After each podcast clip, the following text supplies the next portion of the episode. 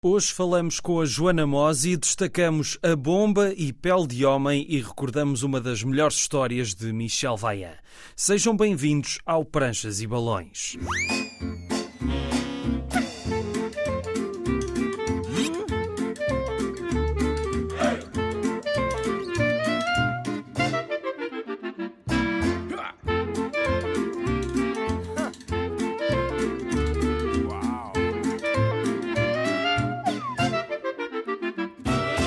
Cá estamos para mais uma viagem pelo mundo da banda desenhada depois de algumas semanas de ausência. Já agora, esta sexta-feira, pelas três da tarde, vamos fazer uma emissão especial na Amadora BD, em direto na Antena 1. E já neste programa vamos falar de uma história da bomba atómica em BD, mas primeiro vamos conhecer a nossa convidada de hoje. Joana Mosi tem dado cartas em Portugal e lá fora, com edições próprias e em várias editoras. No seu site joanamosi.com podem ficar a par de todas. Ao longo da conversa destacámos algumas como O Outro Lado do Z, com argumento de Nuno Duarte e editado pela Kingpin Books, G. Floyd e a Comic Art, a autoedição My Best Friend Lara e O Apartamento, que é assim um livrinho mais pequeno. A Joana esteve nos estúdios da Antena 1 para falar deste seu percurso e começamos com um tema que já seria de esperar. Quando falo com pessoas que não estão dentro do meio da banda desenhada ou pessoas que não estão próximas da minha área, uma pergunta muito comum é: o que é que tu fazes primeiro? Escreves a história ou desenhas primeiro? Acho que é das perguntas mais comuns. Há pessoas que se irritam com esta pergunta. eu acho que é uma pergunta muito lícita, porque eu própria também pergunto isso a mim mesma. E hoje em dia não faço a diferença, porque quando estou a a trabalhar nos meus projetos e nas coisas que faço, eu não separo as palavras das imagens. São coisas que se entrelaçam uma na outra e há coisas que se consegue expor em palavras, há coisas que se expõem em imagem. Muito sinceramente, eu não vejo diferença. É mesmo como é que eu quero expor esta ideia, como é que eu quero explorar isto. E às vezes convém fazer em palavra, outras vezes em imagem. Quando não és tu a autora do texto, como por exemplo no outro lado do Z, uhum. sentes-te menos ou mais à vontade quando não tens essa responsabilidade de fazer o texto? Muito menos à vontade. Porquê? Porque eu sou controladora. Mas eu gostei muito de trabalhar com o Nuno. Uma... Para começar, foi dos primeiros projetos de sempre que fiz. Foi um projeto que demorou muito tempo a fazer, teve muitos contratempos. Foi um trabalho muito exigente para ambas as partes, tanto para mim como para o Nuno. Há certas responsabilidades da qual eu fui descartada que ficaram para o Nuno como a parte de pensar o enredo e o plot e, e, o que é que ia acontecer a seguir. Mas depois, por outro lado, eu percebi que eu também gostava disso e quando terminei esse projeto ainda não voltei a trabalhar com outra pessoa desde então. E não, vai, e não, não queres? Não, pelo contrário, quero muito. Tenho, tenho essa curiosidade. Sei que sou uma colega de equipa complicada, mas, mas tenho, tenho, tenho essa vontade e já tentei. E, e o, o não foi a única pessoa com que eu trabalhei, mas foi o projeto mais longo e mais exigente que fiz com outra pessoa. Mas quando te metes num projeto com outra pessoa, sentes-te tentada a dar ideias para o enredo? Ou... Completamente. E isso aconteceu? Por exemplo, no caso do, do outro lado do Zé, só por Acho curiosidade. Que sim. Acho que sim, mas a nossa comunicação foi muito fácil. Tínhamos um processo bastante simples e bastante direto. Ele mandava-me as páginas e eu ilustrava-as. E também, se calhar, foi por essa altura que eu percebi que eu não gosto de ser ilustradora. Eu gosto mesmo de contribuir para a história. E na altura não era possível nós colaborarmos de outra forma. Aquele processo teve que ser assim, por outras contingências.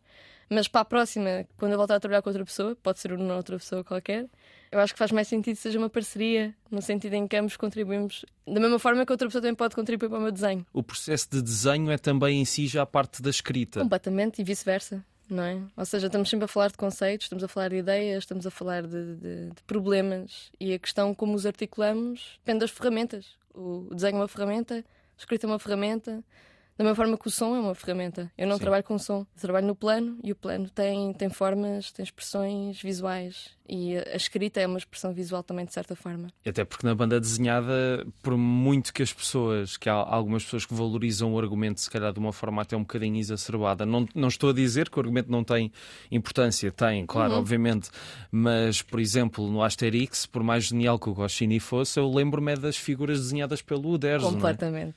E foi a primeira banda desenhada que li, foi o Asterix. Não me lembro do primeiro filme que vi, por exemplo, mas lembro do primeiro livro de banda desenhada que li e foi Asterix e La Traviata. Lembro muito, muito, muito bem. Porque a capa é a La Traviata e a Falbala, que é aquela senhora bonita loira. Sim, sim, sim. E eu lembro de achá-las lindíssimas. E pronto, acho que isso me cativou e por isso li o livro com o meu pai. E depois li todos. Eu li todos os 30 Asterix.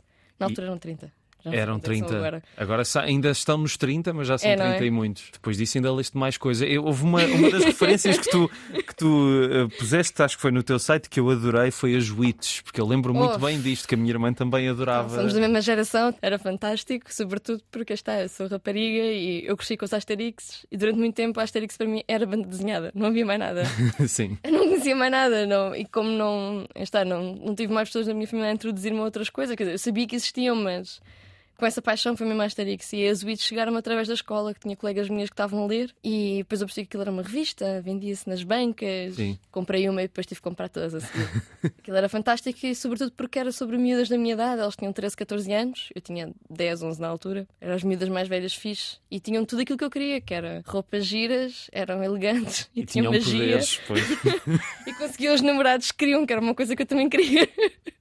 E lembro-me de copiar os desenhos das Witches da mesma forma que também copiei os dos Asterix e pensar, ok, já não quero fazer o Asterix, agora quero é fazer algo tipo as Witches. E chegaste a fazer alguma coisa assim, nem que fosse Claro que por recreação na altura? Sim. Na escola, durante as aulas e. Eu e muitas miúdas, tipo, éramos muitas na turma e desenhávamos, imaginávamos as nossas próprias histórias com aquelas personagens. Isto é um comportamento que se repete, eu vejo os meus alunos a fazer isso agora e acho que isso é perfeitamente saudável e faz parte do processo.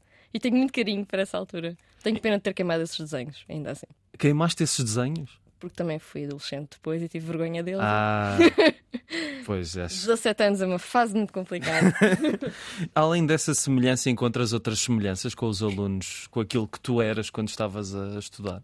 claro, completamente. Acho que todos os bons professores nunca se esquecem de quem eram quando foram alunos, sobretudo porque nunca deixam de ser alunos. O melhor privilégio de ser professor é poder continuar a aprender. Eu aprendo imenso, imenso, imenso, imenso com os meus alunos. Sobretudo porque não deixam de ser pessoas que gostam daquilo que eu gosto. E eu tenho aquela pressão de ter que ter as respostas certas, de ser uma pessoa, uma espécie de um porto seguro quando eles têm dúvidas, mas eles estão naquela fase de descoberta que eu tenho sempre inveja. Eu lembro muito, muito, muito bem de ser aluna.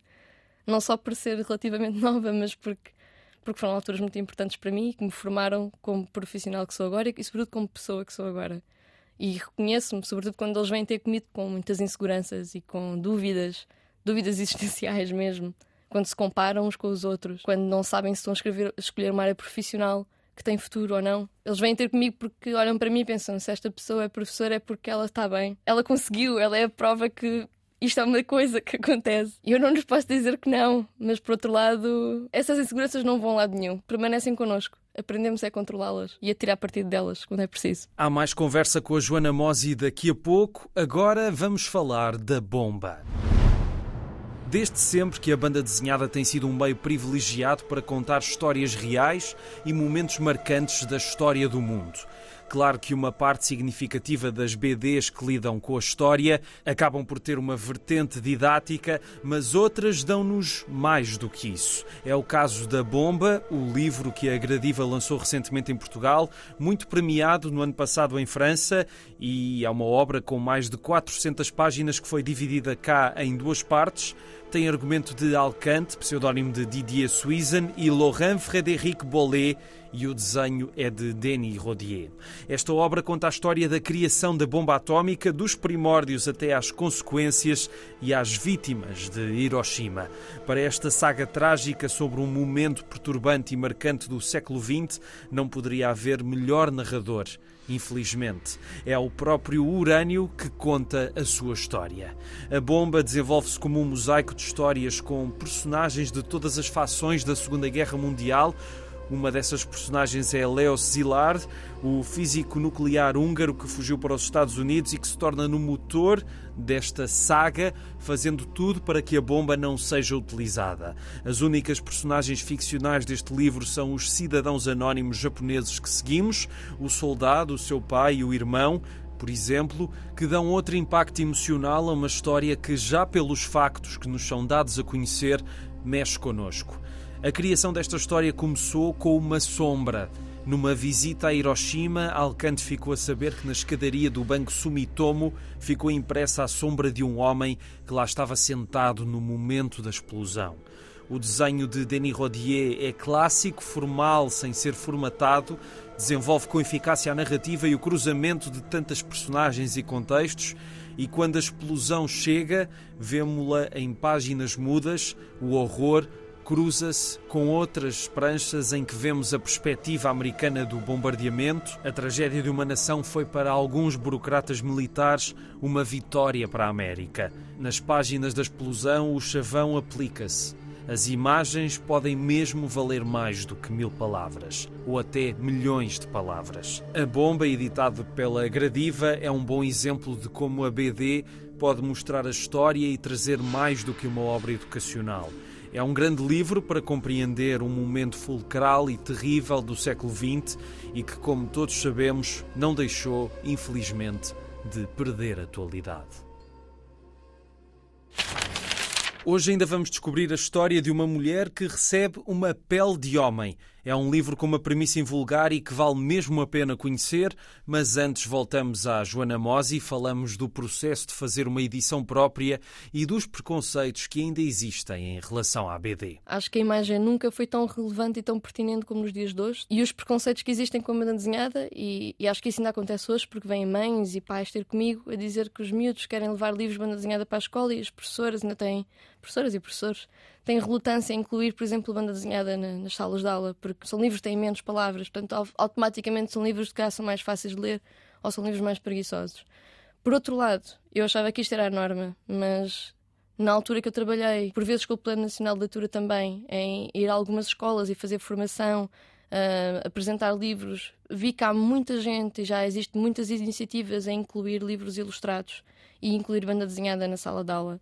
Eu acredito que a mudança está aí, vai demorar muito tempo. Porque eu penso sempre em comparação com há 10 anos atrás, não é? Claro, ou claro. quando eu estava no quinto ou no sexto ano, há 15, 20 anos atrás, não é? Acho que ainda temos muito que aprender. Acho que é um terreno muito fértil. Há muita coisa para, para, para saber ainda. Mas sei que já existe muito mais gente aberta ao mangá, por exemplo. Portanto, acho que é só continuar nesse caminho. Existem, por exemplo, mais editoras a publicar bandezinha em Portugal neste momento.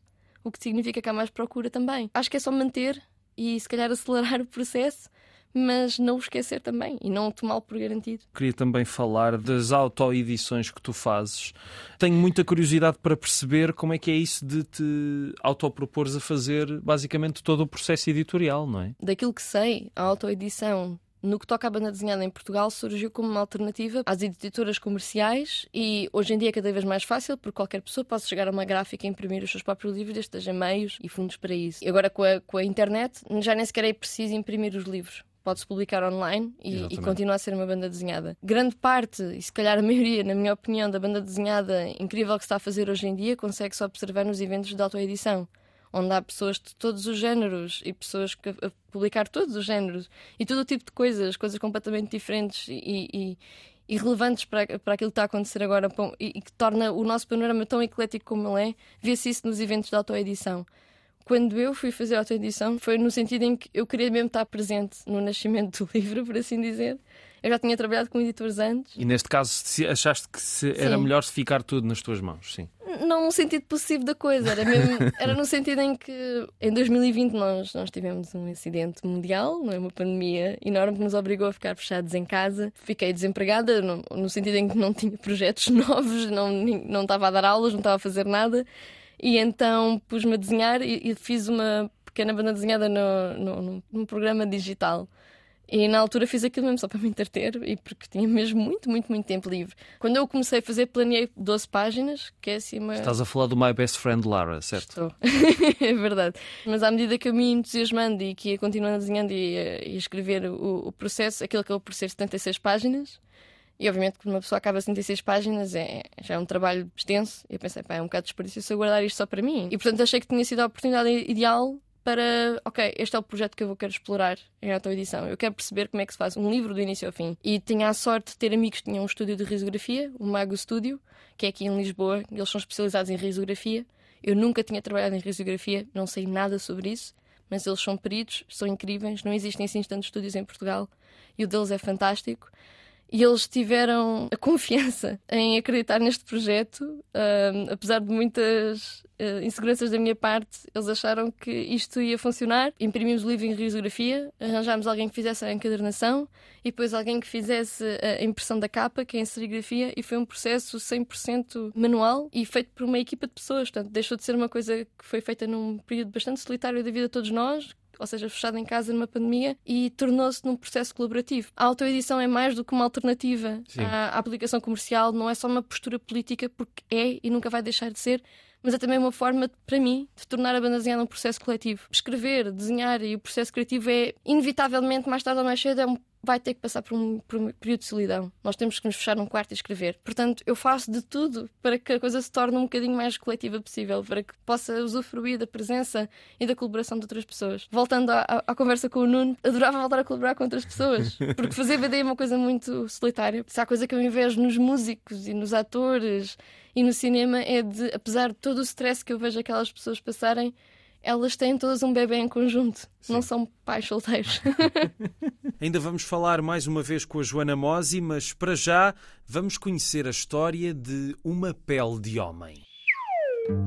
Esta obra tem feito correr muita tinta no mundo. Foi editada em França há dois anos, chegou agora a Portugal graças à Seita, depois de uma série de prémios e de ser um pequeno sucesso de vendas. Ora, estamos a falar de Pele de Homem, obra desenhada e colorida por Frédéric Letellier, que assina como Zanzin, e escrita por Hubert Boulard, mais conhecido simplesmente por Hubert. O argumentista não pôde testemunhar o impacto deste trabalho, já que nos deixou a semanas da sua edição original. Pele de Homem é de facto um livro invulgar, dentro e fora da banda desenhada, a começar pela sua história que se passa há uns séculos e que nos fala de uma mulher, Bianca, que está prestes a casar. Um matrimónio combinado entre famílias para bem dos seus interesses, em que, como era costume, os noivos não se conhecem. Perante isto, a madrinha de Bianca revela-lhe o segredo das mulheres da família. De geração em geração tem sido passada uma pele de homem. As mulheres com ela podem descobrir o que é estar daquele lado. Bianca aproveita isto para poder conhecer melhor o seu futuro marido, torna-se assim em Lorenzo, passando completamente despercebida nessa sua outra pele. É o que vemos também na impactante capa do livro, Bianca nua a vestir essa pele que trará tantos acontecimentos bons e maus à sua vida. É que as consequências da sua escolha não são aquilo que ela esperava. É que Giovanni, o seu noivo, acaba por se apaixonar por Lorenzo. O desenvolvimento da história, escrita de forma exemplar e com impecável desenvolvimento das personagens, das principais às mais secundárias, é acompanhado pela arte extraordinária de Zanzin, fulgurante não só no que está no centro, mas também nas narrativas visuais secundárias que se vão construindo, por exemplo, nas cenas passadas no bar, em que os homens são livres de serem aquilo que querem ser, e é fulgurante também e principalmente no uso da prancha, quando ela está livre dos constrangimentos das vinhetas e o traço aparentemente ingênuo, mas cheio de pequenos detalhes e surpresas, se deixa levar para além da rigidez da divisão normal da prancha. E numa página inteira, o artista mostra as personagens em vários momentos a prosseguirem uma conversa em várias partes do mesmo espaço, como no momento em que Bianca e a madrinha vão ver um quadro feito pelo artista Pecorino e que teve por base o Lorenzo, que causa sensação na cidade e que provoca grandes paixões e também apaixonadas revoltas perante a hipocrisia reinante. Até porque ao mesmo tempo que esta história de enganos trágicos progride, há outra tragédia em crescendo, a da ascensão do Frei Ângelo, irmão de Bianca, representante maior do clero local, um homem que leva a cidade a um fanatismo conservador sem precedentes. Pele de Homem é um livro que, pelos temas que aborda, só poderia ser feito hoje. A liberdade e aceitação para abordar temas ligados ao amor, aos costumes, à sexualidade, às consequências da hipocrisia, do conservadorismo e da manutenção das aparências, permitiu a esta dupla de autores tecer esta narrativa complexa e fascinante. Mas felizmente, e ao contrário de outros livros e obras culturais que giram à volta dos temas prementes da atualidade, esta BD é muito mais do que um pretexto para se falar das coisas que estão, entre aspas, na moda nos tempos que correm. É um belo livro sobre o que somos, o que é um homem e o que é uma mulher, com uma sensibilidade maior e uma rara beleza que lhe permitirá mais do que uma leitura, mais do que uma interpretação, mais do que uma vista de olhos rápida e descartável.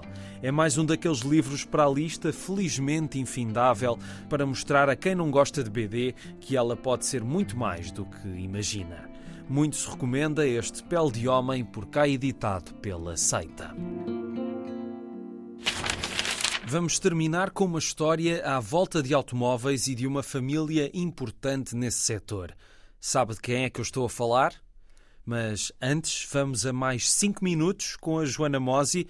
Esta conversa já foi há umas semanas e nota-se, mas falamos de como foi editado o apartamento. A Cruz é uma editora da Letónia e eles fazem umas, umas antologias e que são sempre submetidas a um, a um, tema. Assim, esporadicamente, eles fazem monografias com autores e eu participei numa das, de uma das antologias que já agora eles abrem a concurso, são open calls, eu concorri e fui selecionada à terceira tentativa. O tema era The End, também foi durante a pandemia, sobre fins de coisas. Neste caso, eu fiz sobre o fim de uma relação, não sobre o fim do mundo. Quer dizer, foi o fim do meu mundo.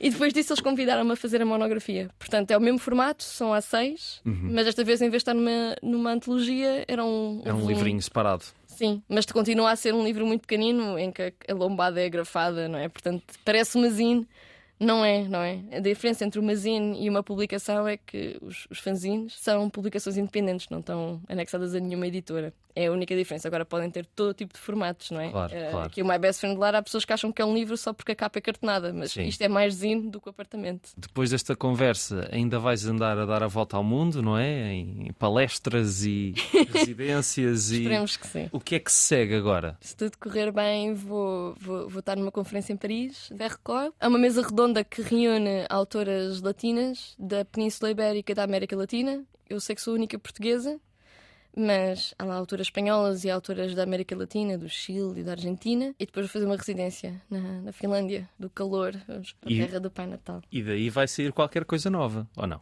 Esperemos que sim. Ainda não tenho nada planeado, mas entretanto vou ter que vir para a Madeira BD, porque pronto, eu e a Patrícia Guimarães Estamos a representar Portugal na Saison Portugal-France, da qual a Madeira BD faz parte com uma parceria com o Festival de Lyon. O projeto iniciou-se em junho. Eu e Patrícia fomos até ao Lyon BD e onde fomos conhecer as nossas duas colegas francesas com as quais estamos a fazer esta exposição em conjunto que vai inaugurar no Amadora BD no dia 20 de outubro. Costumo terminar estes programas a pedir a quem cá vem para dar sugestões de livros de BD, ou tenham lido recentemente, ou que Sim. sejam grandes referências que vale a pena toda a gente ler. Dou-te essa oportunidade para deixares algumas sugestões. Mas tem que ser livros portugueses? Pode não ser. Pode, Pode não ser, ser de qualquer idioma. Eh, ok. Tudo. Eu recentemente li recentemente, ou seja, neste verão, li um livro fantástico, uma banda desenhada publicada pelo Drone and Quarterly, chama-se Walk Me to the Corner, pela Anneli Furmac. Foi um livro que eu comprei na Tinta dos Nervos, aqui em Lisboa.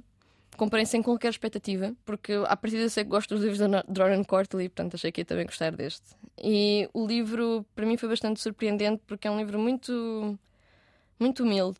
Tem uma, uma perspectiva bastante genuína e verdadeira sobre o que é que é Acho que é a coisa mais bonita do mundo, apaixonarmos por alguém. Porque é pela geração que eu sou, eu estou habituada a ler muitas narrativas em que as personagens centrais e os protagonistas são pessoas que estão entre os 20 e os 30 anos.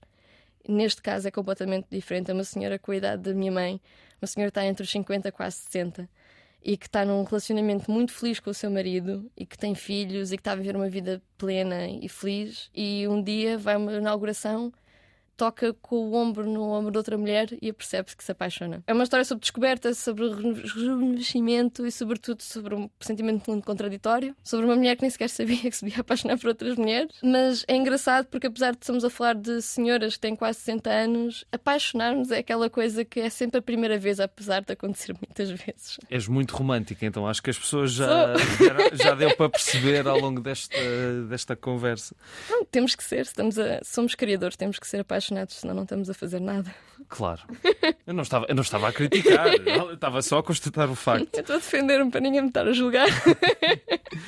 E mais alguma recomendação? Aqui ver aqui no, no Ou alguma coisa que te tenha influenciado em particular? Não tem que ser banda desenhada então? Pode, pode não ser banda ah, é? desenhada. Sim. Recentemente eu tenho visto uma série de televisão que se chama um, The Rehearsal, que é do Nathan Fielder. Já, já muita gente me disse, para, inclusivamente pessoas da Antena 1 e de outras rádios daqui, me disseram para ver essa série. Eu não quero explicar a série porque acho que estraga o, o princípio da série. Acho que hum, aquilo que eu posso dizer é que vejam até ao fim, porque a série não é de tudo aquilo que parece. Um, não há forma de, de, explicar aquilo. Outra coisa que eu se calhar queria mesmo recomendar de ir embora que é Marcel de Shell with the Shoes On.